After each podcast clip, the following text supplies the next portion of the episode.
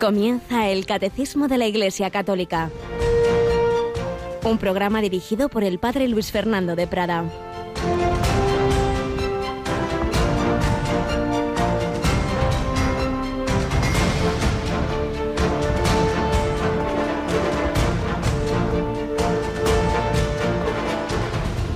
Si permanecéis en mí, mis palabras permanecen en vosotros, pedid lo que deseáis y se realizará. Con esto recibe gloria mi Padre, con que deis fruto abundante. Así seréis discípulos míos. Alabado sean Jesús, María y José. Muy, muy buenos días en este 5 de mayo. Vamos avanzando en este mes de mayo, mes de María, quinta semana del tiempo pascual con estos evangelios que nos recogen palabras de Jesús en la sobremesa de la última cena.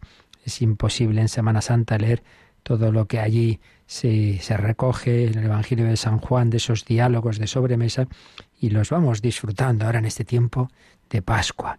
Y hoy Jesús nos dice que nuestra vida está llamada a dar fruto, no simplemente a ser buenos, a no hacer el mal, no, no, hacer todo el bien posible. Con esto recibe gloria a mi Padre, con que deis fruto abundante, así seréis discípulos míos. Cristo ha dado un fruto infinito, la redención de todos y de cada uno ofrecida. Hace falta luego cada, que cada persona la acoja, la asuma.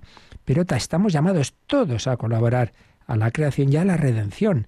Él, digamos, no ha terminado el mundo ni ha terminado la redención en tanto en cuanto estamos llamados a hacerla presente eh, en, nosotros mismos, dejar que vaya invadiéndonos a toda nuestra psicología, a todo nuestro ser, esa gracia de Dios, esa corriente del Espíritu Santo y también a transmitirla a los demás.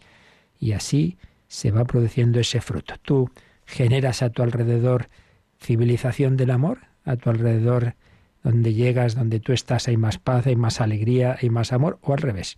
Dejas el mundo mejor de como lo encontraste llamados a dar fruto. Hay personas que dicen, ay, ¿de qué me voy a confesar si yo no he hecho nada malo? Pues eso es lo malo, que no has hecho nada malo ni nada bueno. Llamados a hacer todo el bien posible. Bueno, pues es lo que le pedimos al Señor, lo que le pedimos a la Virgen María y también aquí intentamos ser instrumentos de esa palabra que transforma los corazones, que cambia vidas. Rocío, buenos días. ¿Qué tal tu vida esta noche? ¿Has dormido? ¿Te ha dejado dormir el bebecito? pues sí, como somos equipo, mi marido y yo, pues nos vamos tornando y cada día descansa uno. Eso es lo bueno. Muy bien. El equipo, como lo somos también aquí, un equipo en el que el Señor, pues, intentamos poner todo a su servicio y también nuestros oyentes, nuestros bienhechores. Ayer comenzábamos la campaña de mayo. Pues sin ese equipo no hay nada que hacer. Esta radio, eh, más que ninguna, es radio de los oyentes, es radio de los bienhechores, porque dependemos de sus oraciones, de tantos voluntariados y de y sus donativos. Y ayer comenzábamos la campaña y ya hemos recibido muchos testimonios, muchos mensajes muy bonitos, ¿verdad? Sí, sí, sí, que los hemos recibido. Y hoy tenemos esa hora especial de comunicación en que muchos oyentes, perdón, muchos voluntarios estarán al teléfono a las... A las, a las doce y media hora peninsular, las once y media en Canarias. Así es. Y bueno, pues ayer ya comentábamos algunos mensajes que nos llamaron especialmente la atención, como ese chico que había pedido un trabajo al Señor y justo le llega y nos manda lo primero que, que ha ganado, esa primera nómina, o ese niño cuyos padres, un niño con parálisis cerebral y sus ahorritos, pues los mandaba Radio María. Pero es que siguió habiendo mensajes de ese, de ese tipo.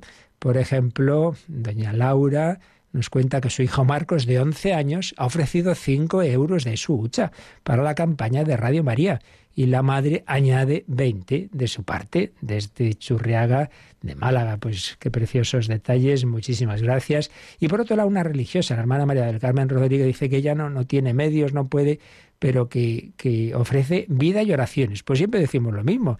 Si lo, lo, importante no es el dinero, si uno puede, pues nos hace falta, pero, pero que lo principal es eso, es que cada uno haga lo que pueda. Y, qué más importante que la oración, que el sacrificio, que ofrecer la propia vida, que hablar a los demás de Radio María. Y a propósito de la oración, mañana tenemos una muy especial, la hora santa. Así que eh, les invitamos a nuestros oyentes también, si quieren, ¿verdad?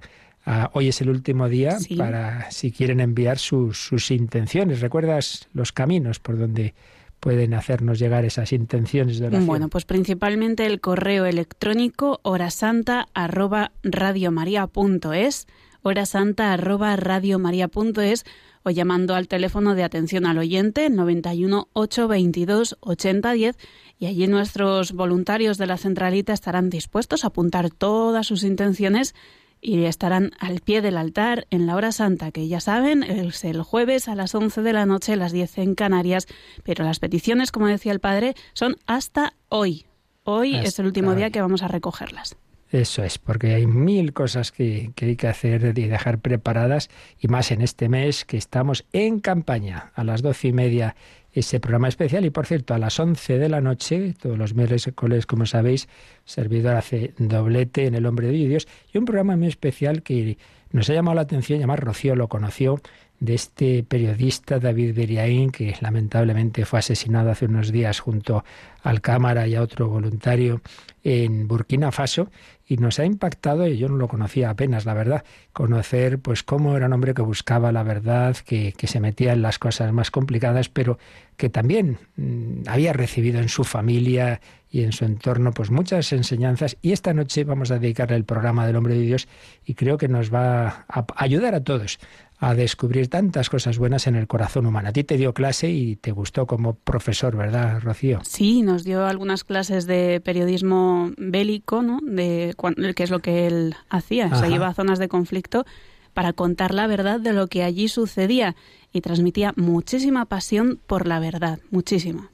Pero ya veréis si escucháis esta noche que aprendió también que sin necesidad de llegar a esos lugares tan difíciles que le han costado la vida, también hay historias preciosas en el día a día de tanta gente buena como vosotros, queridos oyentes, que hacéis posible esta radio, esta radio de la Virgen María. Acabamos de comenzar la campaña de mayo Contamos con vosotros, con vuestras oraciones, con los que se puedan ofrecer como voluntarios, con vuestros donativos, como esos de los ahorritos de los niños, para que esta radio siga transmitiendo la esperanza. Pues vamos adelante, también aprendiendo de ese otro aventurero de la fe que fue el Beato Carlos de Foucault.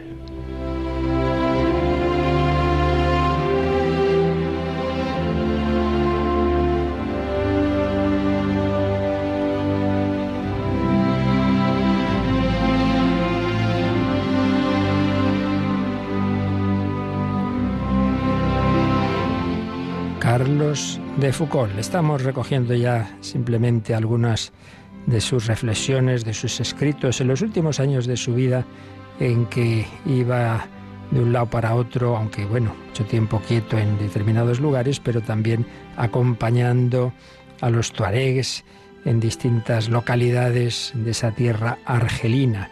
Concretamente vamos a recoger algo de lo que contaba cuando estaba en Tamanrasset, uno de esos lugares en los que vivió en Argelia. Y ahí hizo lo mismo que en Beni Abés. Comenzó por edificar una casa, o para ser más exactos, un corredor de 6 metros de largo por unos 75 de ancho, destinado a servir de capilla y de sacristía. Al principio dispone solo de una choza de estacas, situada a cierta distancia, donde duerme y trabaja. Después prolongará el corredor, separando con una cortina la capilla de la biblioteca y el dormitorio. El 7 de septiembre de 1905 celebra la primera Eucaristía. Piensa permanecer allí hasta el otoño de 1906 para dirigirse después a Beniaves y pasar el otoño y el invierno, regresando a Tamanrasset a principios del verano de 1907. De esta manera estará dividido entre dos ermitas, será el emigrante, el monje de las dos cuevas, el amigo de los pueblos abandonados. Pues así, dando testimonio con su vida sencilla, humilde, pobre, de oración, de caridad, de penitencia, vivía el hermano Carlos de Foucault. Recordemos que ya era sacerdote, pero siempre con esa sencillez del hermano universal, solo en medio de los Tuareg, a 700 kilómetros de Insalá, sin más vínculo de unión que los correos mensuales. Una vez instalado en su ermita, hace retiro y anota en su diario estas palabras. hacer todo lo que me sea posible para ayudar a los pueblos de estas comarcas con olvido absoluto de mí mismo, realizar todos los años la gira de los ARREM, nombre de las pequeñas colonias de agricultores de la zona del hogar, aceptar las invitaciones a viajes por el Sáhara si han de ser útiles, y si es posible, pasar todos los años algunos días en las carpas de los hogar. Y a la vez sigue con esas obras de traducción al tuareg, de extractos de la Biblia, de estudio de los diversos idiomas de esos pueblos, para entrar en contacto más cercano, entender más a todas esas personas. Entra en los huertos donde trabajan los arratines, va a conversar con pastores y sus esclavos, distribuye medicamentos, agujas para coser a las mujeres, aprenderá a tejer lana para poder enseñar este menester pues considera que se puede hacer un gran bien con esto. Estos son los misioneros, son los que evangelizan, pero al, evangelizar, pues evidentemente hacen todo el bien posible, humano y divino. Siempre el último objetivo es el mayor bien, transmitir a Cristo, pero difícilmente se puede hablar del amor de Dios sin una caridad concreta, claro. Y escribe también, en la actualidad, las dos cosas más necesarias en esta región son la instrucción y la reconstrucción de la familia. Su profunda ignorancia les hace incapaces de discernir lo verdadero de lo falso, y la relajación de la vida de familia, consecuencia de las costumbres y de los divorcios multiplicados, deja crecer a los niños a su aire y sin educación. Bueno, pues eso que él veía entonces en el Sáhara es lo que vemos ahora en Occidente. El secreto de la vida del hermano Carlos estaba en la celebración de la Eucaristía y en su adoración prolongada. Un hombre de adoración de Jesús. Eucaristía, los sacramentos hacen presente a ese Jesús que había vivido en Tierra Santa. Y así puede concluir una carta con estas palabras. Mi alma se halla en paz absoluta Estoy lleno de miserias, pero sin nada grave que me atormente. Soy feliz y estoy tranquilo a los pies del bien amado.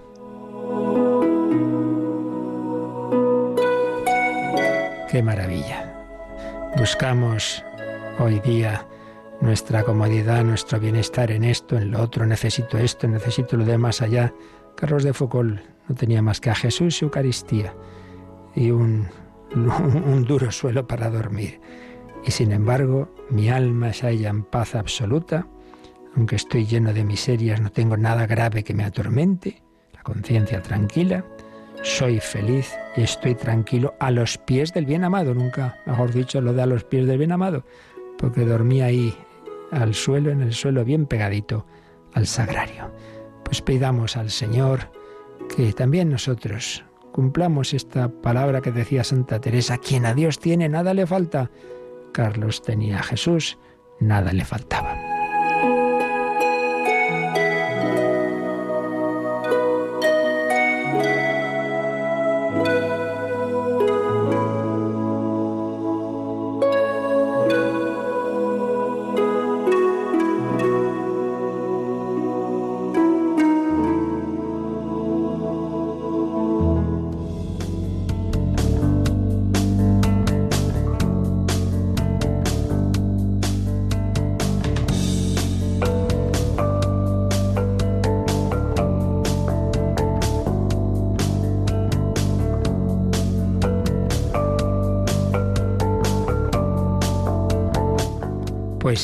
Tenía Jesús porque el Señor Jesús al ascender al cielo a la vez se quedó con nosotros. Yo estaré todos los días con vosotros hasta el fin del mundo.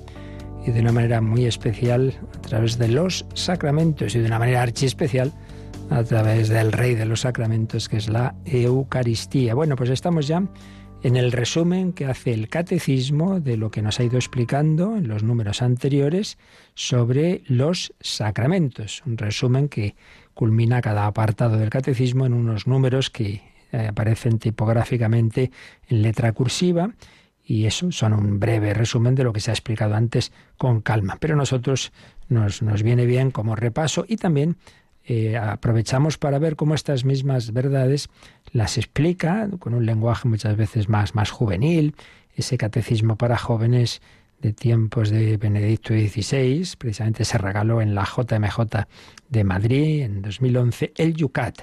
Bueno, pues vamos a, nos habíamos quedado, habíamos leído el primer número del resumen, pero vamos a releerlo para completarlo con, con algún número del Yucat que no habíamos visto. Releemos pues el número 1131. Los sacramentos son signos eficaces de la gracia instituidos por Cristo y confiados a la Iglesia por los cuales nos es dispensada la vida divina. Los ritos visibles bajo los cuales los sacramentos son celebrados significan y realizan las gracias propias de cada sacramento. Dan fruto en quienes los reciben con las disposiciones requeridas. Pues desde luego este número ha conseguido eso que se trata en un número de resumen. En pocas palabras, madre mía, la de cosas que nos resume, que hemos ido explicando. Es el concepto de sacramentos. Hay básicamente dos ideas, ya decíamos que luego hay algunas más, pero bueno, las esenciales son estas dos. Por un lado, que son signos, ritos, algo visible, tú ves eh, y oyes, ves pan, vino, agua, el sacerdote, eh, a la novia, al novio, lo ves, lo oyes, eso está ahí, es algo sensible, pero oyes también unas palabras, yo te bautizo, yo te absuelvo, esto es mi cuerpo, yo te quiero a ti, eh, etcétera, etcétera. Signos, algo, algo sensible, pero signos no vacíos, simplemente subjetivos que me recuerdan no sé qué, sino signos eficaces de la gracia, es decir, a través de los cuales el Señor se ha comprometido a comunicarnos la gracia, que es la gracia, la vida divina. Eh, Dios nos comunica una participación de su propia vida, en definitiva el Espíritu Santo que nos invade. Dios quiere entrar en nuestros corazones y al hacerlo, por un lado, sana, sana las heridas de los pecados, son perdonados todos los que uno pueda tener si recibe dignamente el sacramento, por supuesto, del bautismo, de la penitencia, etcétera, y a la vez que sana las heridas, nos eleva, no simplemente a, a vivir no como animales, sino racionalmente como seres humanos, más, más que eso, a vivir al modo divino, movidos por los dones del Espíritu Santo, no solo ver las cosas razonablemente, que no es poco, cuando tantas veces se vive al modo animal, sino más aún, movidos por la fe, la razón iluminada por la fe. No solo a desear bienes humanos dignos, sino desear el cielo, la esperanza, el deseo de la vida eterna no solo a querer a más o menos a la gente cercana y buena, sino con un corazón universal, incluido el enemigo. Y esa es la caridad que nos lleva a amar a Dios y amar al prójimo y a todos los seres humanos como Cristo nos ha amado, como amaba Carlos de Foucault. Signos eficaces de la gracia, instituidos por Cristo. Hay cosas que ha ido poniendo la Iglesia a lo largo de su historia y creemos que con esa asistencia del Espíritu Santo, pero serían instituidos por la Iglesia. No, en el caso de los sacramentos se remontan al propio Jesucristo. Lo estuvimos viendo, pero confiados a la Iglesia. La Iglesia es la que los regula y eso sí, puede cambiar y cambia aspectos accidentales de, su celebración. Y luego, pues dice que cada sacramento realiza la gracia propia de cada uno de ellos. Es decir, en todos ellos se nos comunica la vida divina, pero con los matices propios de cada sacramento, de cada sacramento. Y lo último que nos ha dicho este número es que dan fruto en quienes los reciben con las disposiciones requeridas. Y aquí lo que se quiere decir, lo que resume esto es lo que hablábamos del exopere operato, es decir, que el sacramento, el fruto depende ante todo de que en él actúa Jesucristo, actúa el Espíritu, el Espíritu Santo. No depende de si el que me los administra sea muy bueno o muy malo. Sacerdote es muy santo, mejor. Pero si no lo es, incluso si, si está en pecado, no por eso dejo de recibir la comunión, dejo de recibir la absolución, el perdón, etcétera, etcétera. Y evidentemente, cuanto más mejor dispuesto vaya el fiel a recibirlo, pues hombre, más recibirá esa gracia, pero que no depende sobre todo de eso, depende fundamentalmente pues del propio Señor, que nos quiere comunicar esa gracia. Pero es verdad, como dice aquí, que dan fruto en quienes lo reciben con las disposiciones requeridas. Si uno va, pues bueno, ahí de, con rutina, distraído, pues hombre, no será lo mismo que si recibes ese sacramento con más devoción y atención. Y habíamos visto, a propósito de, de cómo sacrame, cada sacramento tiene una gracia propia.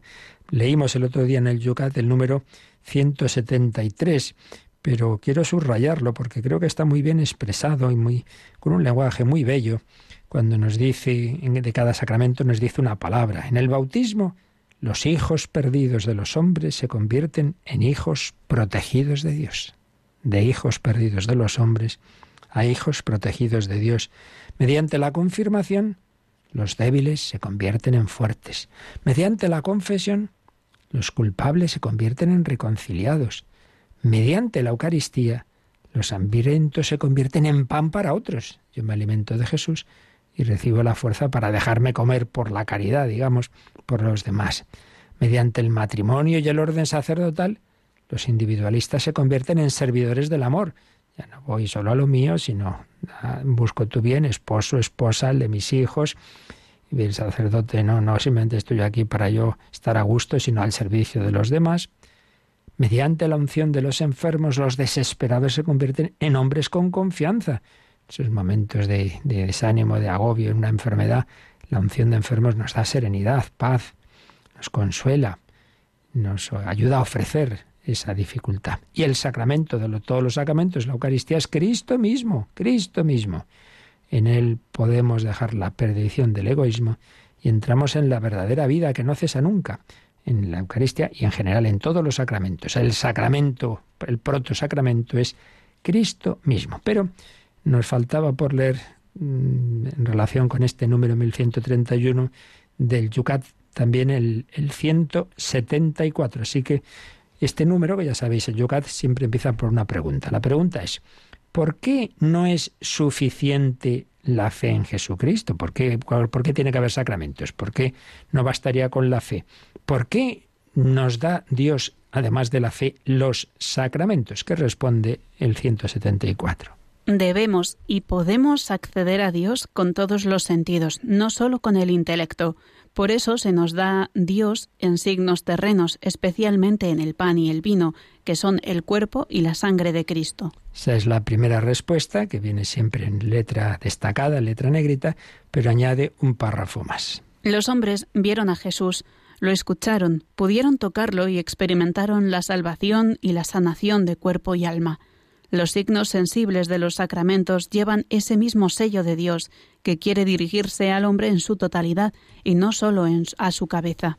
Bueno, pues me parece un número mm, realmente precioso y muy importante que recuerda algo que lo hemos ido diciendo, una idea que hemos dicho de muchas formas, pero que aquí está preciosamente expresada.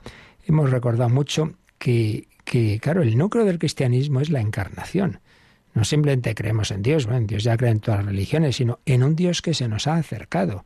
Y no solo se ha acercado pues a través de esa etapa que llamamos del Antiguo Testamento, que, que va guiando al pueblo, que va enviando determinados profetas, que se comunica de una manera muy especial con Elías, con, con Moisés, etcétera, y que hace esas teofanías del, del Sinaí, sí, pero claro, no deja de ser una manifestación de un Dios de lo alto. No, no, es que lo tremendo es que todo eso iba preparando la plena comunicación y manifestación de Dios en una humanidad, en Jesucristo, verbo hecho carne, logos, que se ha hecho hombre, que se ha hecho uno de nosotros. No es simplemente una palabra que se oye ahí entre la zarza en, desde el monte Sinaí, no, no, no, no, no solo es un signo no solo es ese fuego que ves por aquí, por allá, es que, es que hay un rostro humano, que hay un hombre, Cristo Jesús, que dice San Pablo. Y ese hombre lo vieron, lo tocaron. La primera carta de, de San Juan dice lo que hemos visto, lo que hemos oído, lo que hemos tocado, palpado con nuestras manos. Santo Tomás pudo hasta meter la mano en el corazón de Cristo. Qué impresionante. Eso es el núcleo del cristianismo, Dios hecho carne. Sí, sí, sí. Aquí, de hecho, en el margen del Yucat se nos recuerda una escena, una de las curaciones que Jesús hace de un ciego en Marcos 8:23 y en que nos cuenta así el evangelista, lo sacó de la aldea, llevándolo de la mano, le untó saliva en los ojos, le impuso las manos y le preguntó, ¿ves algo? ¿Veis que de, que de signos sensibles? Le coge de la mano, le unta saliva en los ojos, le impone las manos Dios se nos ha acercado al modo humano. Los hombres nos entran las cosas por los sentidos, un bebecito, un bebecito, que le digan los papás, te queremos mucho, y nunca lo abrazan, nunca lo besan. Uy, madre mía, mal asunto, muy mal asunto. Estamos hechos así, somos, no, somos, no somos ángeles, no somos espíritus puros. Pues bien, eso que es evidente en el terreno humano, esa importancia del cariño en la familia, etcétera, eso se da también en el nivel sobrenatural. Dios nos, se nos comunica simplemente así por ideas abstractas, que no, que no, sino que sigue ese mismo camino que ha puesto en nuestra naturaleza. Nuestra naturaleza entre las cosas por los sentidos, pues bien, la gracia nos entra por los sentidos. Como decía un sacerdote que ya falleció, el padre Jorge de la Cueva, santo jesuita, decía, Dios ha entrado en nuestra casa por la cocina, por la cocina, pan, vino, agua, claro que sí, aceite. Entonces, el yoga nos responde esto. No, no, no, no tengas una fe así de esos filósofos, teólogos muy, muy, muy eruditos, muy leídos y muy escribidos, que decía otro, ¿verdad? Pero que no, que no, que la cosa es más sencilla y, y a la vez pues más humilde, si quieres. No, no se trata de grandes elucubraciones. Debemos y podemos acceder a Dios con todos los sentidos, no solo con el intelecto. Esto no es cosa de ser muy listo. Se nos da Dios en signos terrenos, terrenos, pan, vino, agua, aceite. Los hombres vieron a Jesús, lo escucharon, pudieron tocarlo. Bueno, pues también hoy, hoy el Señor actúa en nosotros a través de esos signos que llevan el signo de Dios, el sello de Dios, perdón. ¿Veis? Por eso cuando uno dice, no, no, si yo creo en Dios, pero no los curas, pues ¿qué es lo que quiere decir en el fondo? Yo me hago mi Dios a mi manera, mis ideas de Dios, y yo no me dejo tocar por el verbo chocarme, que para algo ha venido, hombre, no te creas tan listo, tú te haces tu propia religión. El Señor sabe mejor que nosotros lo que nos conviene, deja que te toque, que te cure. No, no, pues vale, pues tú mismo te autocondenas a morir en, en, en, ese virus que que no tiene solución sin Cristo que nos quiere sanar a través de tocarnos de, con su propia humanidad y su divinidad eh, y la comunicación del Espíritu Santo a través de los sacramentos. Es el camino de la encarnación. Lo fue haciéndose carne en el seno de María y lo es haciéndose carne ahora en la Iglesia a través de los sacramentos. Así pues, creo que este número 1131 y estos 172, 73 y 74 del Yogat, pues nos dan esa visión muy bella, muy profunda de ese regalo que son para todos los sacramentos. Pues vamos a quedarnos un momentito dándole gracias al pescador que ha venido a pescarnos así, con, con toda la, con todos los medios para, para dejarnos, dejarnos pescar, para dejarnos invadir por el Espíritu Santo que se nos comunica humanamente, que se nos comunica a través de los sentidos, que se nos comunica a través de todos esos signos en los cuales el Verbo hecho carne sigue tocando nuestro corazón.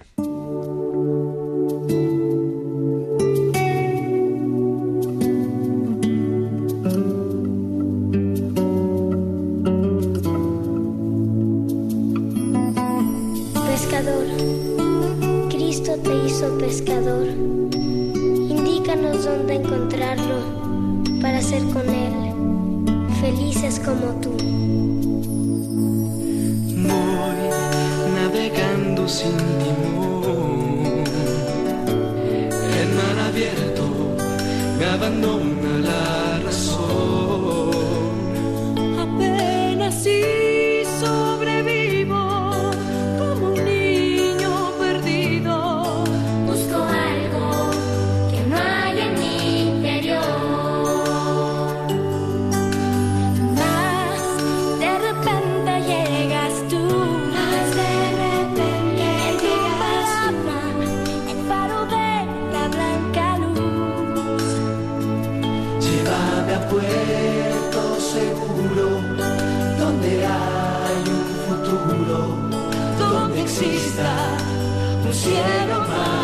束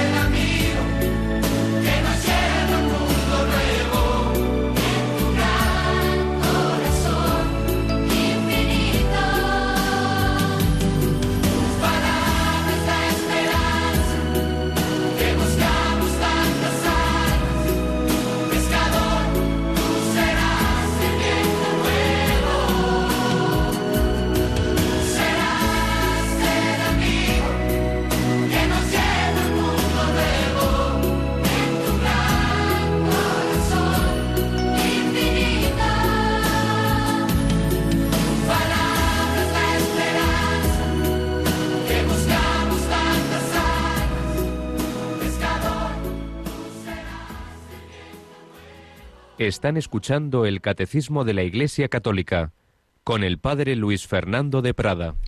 Pescador, Jesucristo nos pesca y pide que le ayudemos a hacerlo. Y por eso esa relación personal con Cristo personal no es individualista. Y eso es lo que nos recuerda el siguiente número de resumen del Catecismo, el 1132. La Iglesia celebra los sacramentos como comunidad sacerdotal estructurada por el sacerdocio bautismal y el de los ministros ordenados. Así pues, otro matiz muy importante. Sí, no insistiremos suficientemente en que el sacramento es para ese contacto personal con Cristo. Es Jesús quien me habla, es Jesús quien me perdona. No, no, no así a la masa. No, no, yo a ti, yo te absuelvo de tus pecados. Sí, es personal, pero personal, repito, no es individualista como el hijo, cada uno es, el que es, pero dentro de, de, una familia y tiene padres y tiene hermanos y esto es lo que nuestro, nuestro mundo loco pues está destruyendo esos vínculos, el hombre desvinculado, el hombre que no, ni tiene ya unos padres normales, ni hermanos, ni nada, es, es un número en función manejable por los poderes totalitarios que eso es lo que buscan, claro, romper todos los vínculos naturales y sobrenaturales para podernos manejar como puros números, eso es, pues bueno, todas las distopías, estilo 1984, etcétera, es lo que apuntaban y por desgracia se va realizando en tantas ocasiones. Pues no es así en la Iglesia. Estamos llamados a vivir esos vínculos con el Señor, pero también entre nosotros. Y más aún, no solamente en una comunidad digamos, puramente todos aquí lo mismo, hay un nivel básico que es el fundamental, que es el que nos da el bautismo, por el cual todos somos sacerdotes, profetas y reyes en ese sentido básico de incorporación a Cristo, por el cual, repito, todos somos sacerdotes en tanto en cuanto estamos llamados a ofrecer el sacrificio de nuestra propia vida, de, nuestras propias oraciones, de, de, nuestros sufrimientos y alegrías, el ofrecimiento de obras, sacerdote, profetas, en tanto en cuanto estás llamado a testimoniar, a dar testimonio con tu vida y con tu palabra de tu fe cristiana y reyes, en tanto en cuanto estás llamado a regir tu propia vida, a no dejarte llevar de las ganas, de las apetencias, del qué dirán y por otro lado a colaborar, a instaurar el reino de Cristo donde el Señor te haya puesto. Ese es el nivel de todo cristiano, pero por otro lado dice que la Iglesia celebra los sacramentos como comunidad sacerdotal estructurada por el sacerdocio bautismal y el de los ministros ordenados. El Señor no, no era simplemente tenía ahí miles de discípulos, ya está, no, no, no, no. Miles de discípulos, 72 discípulos, 12 apóstoles y una cabeza de ellos, que era Pedro. Por tanto, una organización, una estructura, una jerarquía. Y eso también se comunica esa jerarquía a través de los sacramentos. No es lo mismo estar bautizado que bautizado y confirmado, y no es lo mismo el sacerdocio común que el sacerdocio ministerial, a través del cual eh, es el único camino para la mayor parte de los recibir la mayor parte de los sacramentos. Por otro lado, veíamos que hay eh, unos sacramentos, unos sacramentos que, digamos, eh, con la expresión clásica, imprimen carácter, es decir, se reciben una única vez y hay algo ahí que queda, que, que nos marca para siempre. Luego uno puede no vivir conforme a eso, puede ocurrir y ocurre por desgracia, pero eso no quita que el que, por ejemplo, eso ha sido bautizado, lo sé, siempre tendrá esa marca de, de, haberlo sido en su alma, el que ha sido confirmado, el que ha sido ordenado sacerdote, pues lo es para siempre. Y eso nos lo recuerda eh, Rocío, o lo explica a su manera el Yucat, en el número 176. Nos pregunta este número, ¿qué sacramentos se reciben solamente una vez en la vida? El bautismo, la confirmación y el orden sacerdotal. Estos sacramentos marcan al cristiano con un sello indeleble. El bautismo y la confirmación le convierten de una vez para siempre en hijo de Dios, semejante a Cristo. El orden sacerdotal sella igualmente al cristiano de forma definitiva. Así pues, recordémoslo, son tres sacramentos que imprimen esa marca especial eh, y que por tanto no se pueden recibir más que una vez, son para siempre. Bautismo, confirmación y orden sacerdotal. Marcan al cristiano con un sello indeleble. Bautismo y confirmación te hacen para siempre hijo de Dios y testigo de Cristo. Y el orden sacerdotal también es definitivo. Luego uno puede ocurrir, pues eso, como ya sabemos, que una determinada situación, una crisis, un, un, abandono del ministerio y pues hay una dispensa por parte de la Iglesia, si así se considera oportuno, y no ejerce el ministerio este hombre que era sacerdote. No, no, era no, sigue siéndolo, salvo que hubiera caso de nulidad de esa ordenación, como a veces, como hay tantas veces nulidad de un matrimonio, pero si no, lo, sigue siendo, de manera que si, aunque ordinariamente no podrá ejercer el ministerio, si un día se encuentra un, un vecino que está muriéndose, podría darle la absolución y la unción. Y bueno, este, esto que acabas de leernos lo desarrolla un poco más el Yucat en el resto del 176. Del mismo modo que uno es y permanece siempre hijo de sus padres y no solo lo es a veces o un poco mediante el bautismo y la confirmación, uno se convierte también para siempre en hijo de Dios, semejante a Cristo y miembro de la Iglesia. Igualmente el orden sacerdotal no es una profesión que uno ejerce hasta la jubilación, sino una gracia irrevocable. Dado que Dios es fiel, el efecto de estos sacramentos se mantiene siempre en el hombre, como receptividad a la llamada de Dios, como vocación, como protección. Por ello, estos sacramentos no pueden ser retirados. Reiterados. Re reiterados, sí. Bueno, pues aquí da una explicación, un ejemplo muy claro y muy bonito. Del mismo modo que uno es y permanece siempre hijo de sus padres, y no solo a veces o un poco, bueno, pues lo mismo pasa con el bautismo y la confirmación. Uno puede, en un momento dado, renegar de sus padres, yo no quiero saber nada, no vuelve a verlos, bueno, puede hacerlo, pero siempre será hijo de sus padres. Eso no se va a cambiar. Bueno, pues también hay quien lamentablemente reniega de la fe, incluso quiere que conste en un registro que ha apostatado, bueno, ¿qué vamos a hacer? Pero chico, tú di lo que quieras, pero recibiste esa filiación divina, eres, has sido hecho hijo de Dios.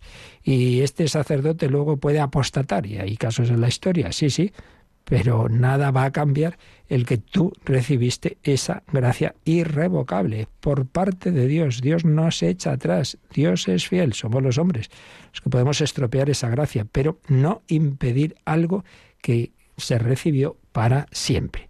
Así pues, bautismo, confirmación y orden sacerdotal, muy especialmente, pues nos indican ese, esa fidelidad de Dios que hace las cosas para siempre, para siempre. Y eso también es muy consolador porque personas que han recibido esos sacramentos y luego se han apartado de la, de la fe, de la gracia, etcétera, pero siempre hay algo en ellos que, empuja a volver. Esto, esto se ve, se ve que hay una nostalgia ahí, porque haya quedado una, como una mm, tendencia a volver a eso que en su momento se recibió. Por ello hay que intentar que, que, sí, que los niños, los adolescentes reciban estos sacramentos, siempre se entiende bien y, por supuesto, si, si, está en, en, coherencia con, con lo. No, no, no, no, no contra los padres, esto que, que, comentábamos el otro día, ¿no? Los abuelos no pueden. Eh, u otras personas no pueden hacer que un, niño sea bautizado si los padres no están de acuerdo, eso no. Pero hacer lo posible, hacer lo posible para que puedan, y muchas veces son los propios niños que dicen, yo quiero, papá, mamá, yo quiero.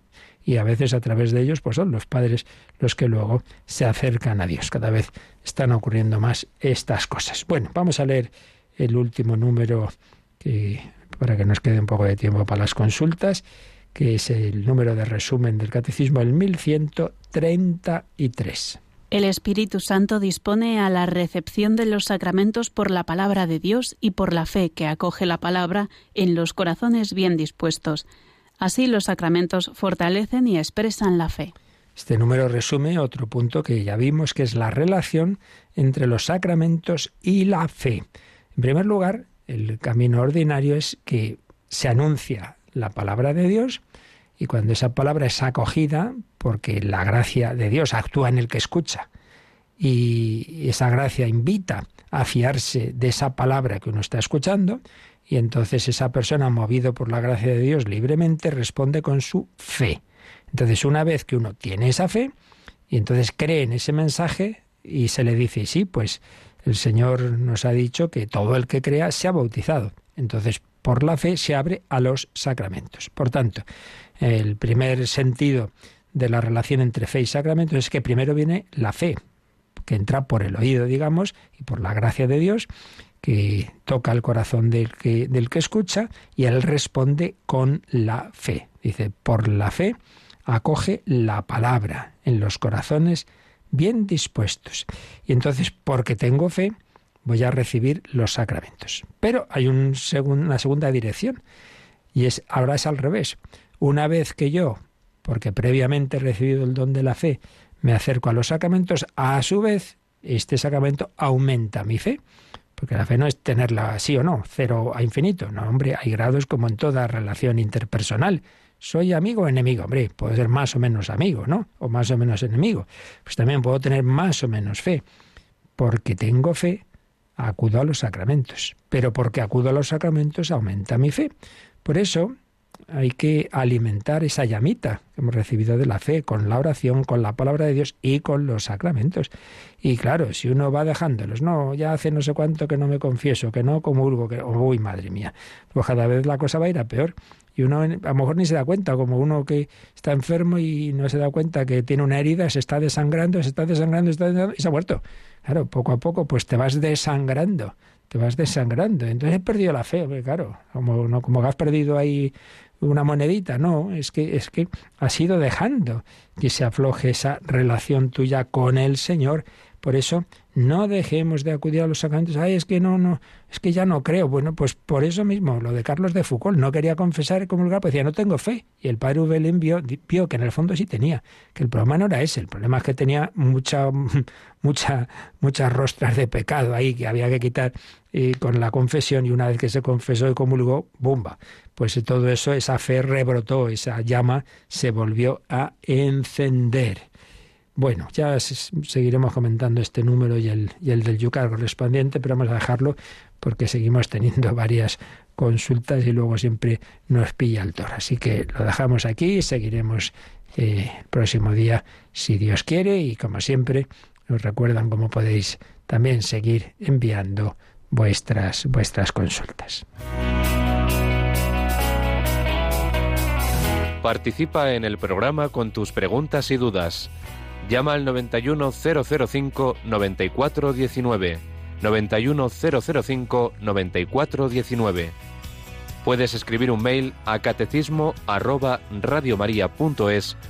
o escribirnos un mensaje al teléfono de WhatsApp 668 594 383 668 594 383.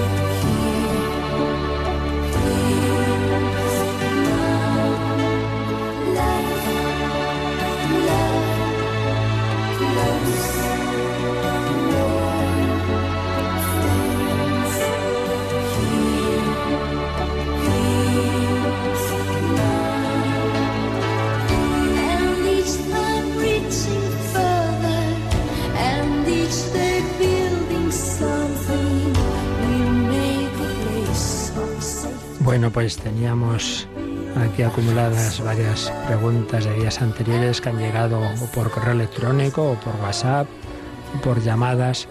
Por ejemplo, eh, ¿los hijos de padres no casados pueden bautizarse? Pues si los padres eh, están de acuerdo que el niño se bautice, evidentemente no es la situación ideal, porque claro, no hay mucha coherencia, ¿verdad? Entre decir sí, que mi hijo se ha educado en la fe y no vivir conforme a esa fe. Pero por otro lado, si, si no van a poner obstáculos a que ese niño reciba eh, la catequesis adecuada o esté en un colegio religioso, etcétera, pues hombre, no tiene por qué pagar el pobre niño esa situación. Y además muchas veces, y lo digo por experiencia, es justamente el camino para que esos padres, viendo a su hijo, a su hija, pues se acerquen a la iglesia y muchas veces pues puedan eh, avanzar también en su vida cristiana y cambiar esa situación. Y luego también había quien decía, bueno, y yo estoy de catequista, veo tantos niños aquí, los preparamos, hacen su primera comunión y no vuelven más a la iglesia. Bueno, vamos a ver. En primer lugar, pues ya sabemos que son muchas las influencias que, que un niño, un joven y cualquiera de nosotros recibe.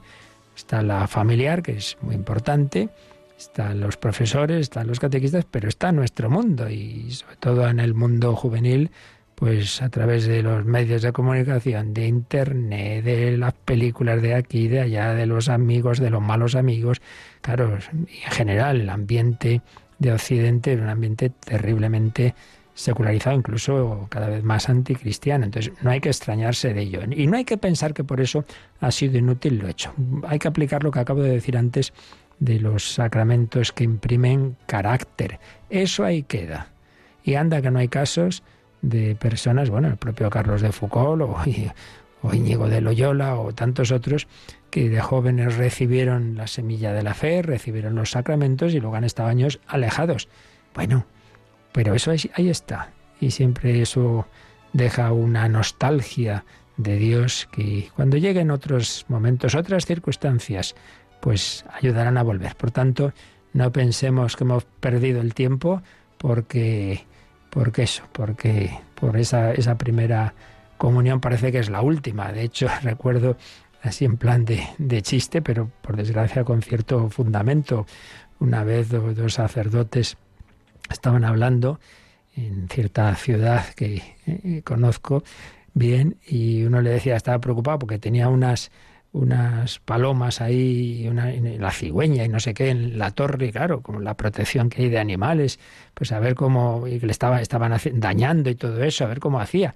Y le dice el otro en bromo, confírmalas, así ya no vuelven más. Diciendo, aquí eh, tenemos la experiencia eh, ahora ya la primera comunión, pero en aquel momento decía, aguantan hasta la confirmación y ya no vuelven a la iglesia. Bueno, era eh, un en plan de broma, pero bueno, con un triste fundamento de que muchas veces es la despedida de, de los adolescentes de, la iglesia. Bueno, sí, sí, pero ahí queda, ahí queda. Y tenemos también experiencias, ya digo, de quien re- recibidos esos sacramentos, luego, luego después, después vuelve. Una mujer llamó, una oyente de Zaragoza, dice, si la Biblia dice que a Jesús no le quebrarán ningún hueso, ¿por qué le rompieron los huesos de los pies y de las manos? No, no, es que no hay ningún dato que nos haga pensar que rompieran esos huesos. Bueno, en primer lugar, que tampoco hay que tomar las cosas así literalmente, pero en este caso, porque eso es un salmo, ¿eh? no le quebrarán un solo hueso, que hace alusión al cordero. El cordero pascual, pues había que que asarlo, etcétera, sin romperle los huesos. Y sin duda, pues claro, porque era una profecía de Cristo. Pero es que todo, por ejemplo, en la sábana santa se ve claro que las manos, los, los clavos de las manos no eran propiamente en la palma de las manos, que no resisten ese peso, sino en un huequecito que hay en la muñeca, que hace sufrir mucho por el nervio que pasa por ahí, pero que no rompe el hueso. Y lo mismo podemos decir de los pies. Por tanto, esa crucifixión no, no, de por sí no rompía los huesos. Aunque concretamente San Juan cita ese pasaje cuando eh, dice el Evangelio que para que ya murieran los, los crucificados, los soldados rompieron las piernas a los ladrones. ¿Por qué? Porque al no poderse ya apoyar en ellas ya se asfixiaban definitivamente. Pero en cambio, cuando llegaron a Jesús vieron que ya había muerto. Entonces no le rompieron las piernas, sino que le traspasó el soldado con la lanza. Y entonces se dice, no, se cumplió que no le rompieron ningún hueso, no le rompieron las piernas. En ese es el contexto. Pero que aparte de eso ya digo que no hay que pensar que la crucifixión de manos y pies fue rompiendo huesos, rompiendo huesos.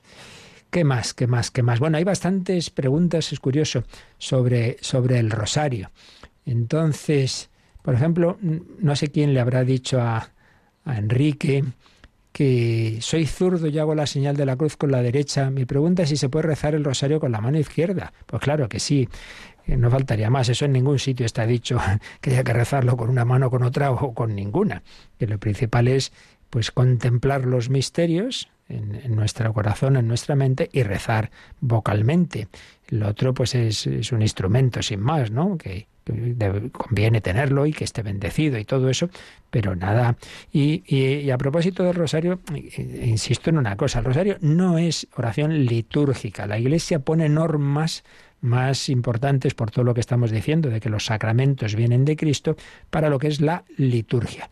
Pero en lo que son otras oraciones muy recomendadas, como es el caso del rosario, al no ser una oración litúrgica, no está regulada de la misma forma, ¿vale? Por tanto, eh, en eso hay mucha más libertad. Entonces lo digo porque muchas personas arman bastantes líos. Y además, también tengo que decir que siempre hay alguno que se cree que sabe más que, que, su párroco y que el director de la radio, y como que aquí hacemos las cosas a lo tonto. Porque, por ejemplo, ay, ¿por qué han rezado tales misterios y no sé qué? Pues se debe hacer así, se debe hacer. Pero oiga, tranquilo o tranquila, que ya sabemos lo que hacemos.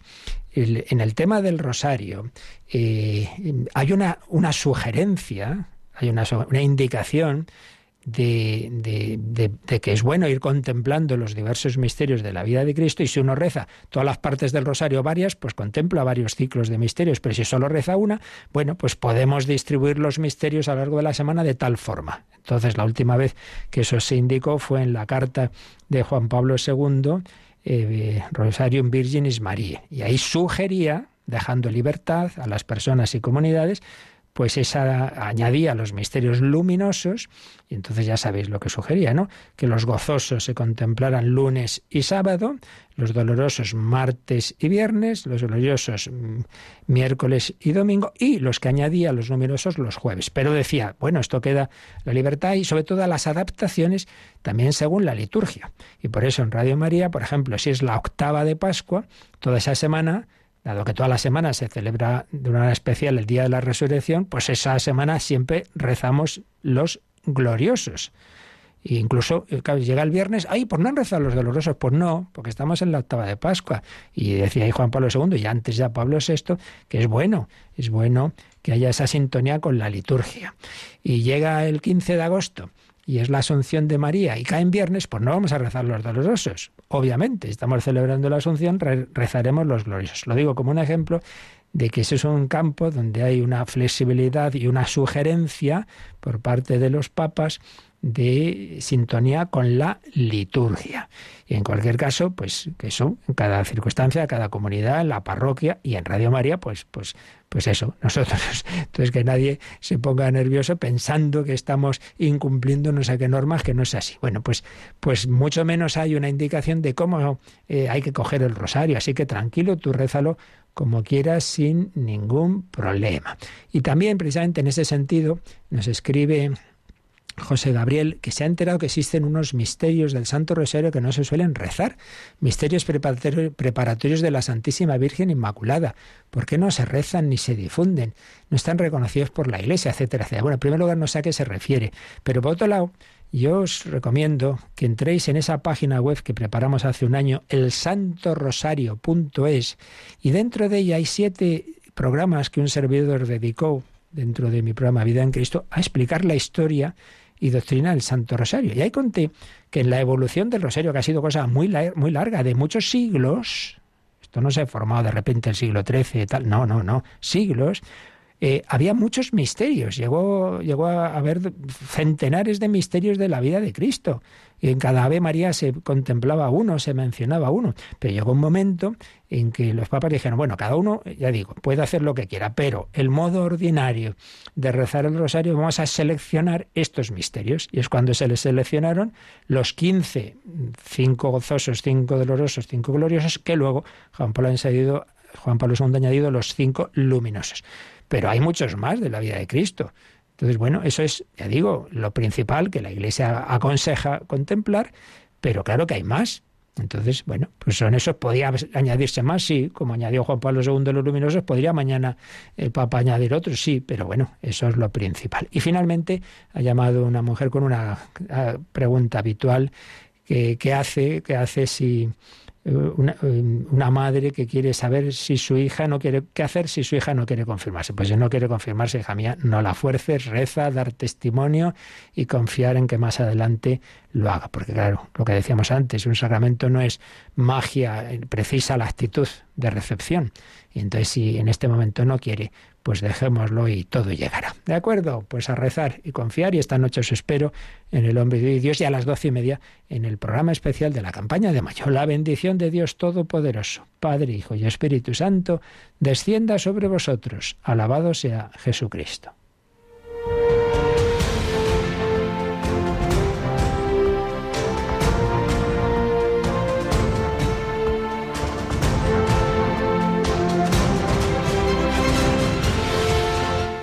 Han escuchado en Radio María el Catecismo de la Iglesia Católica.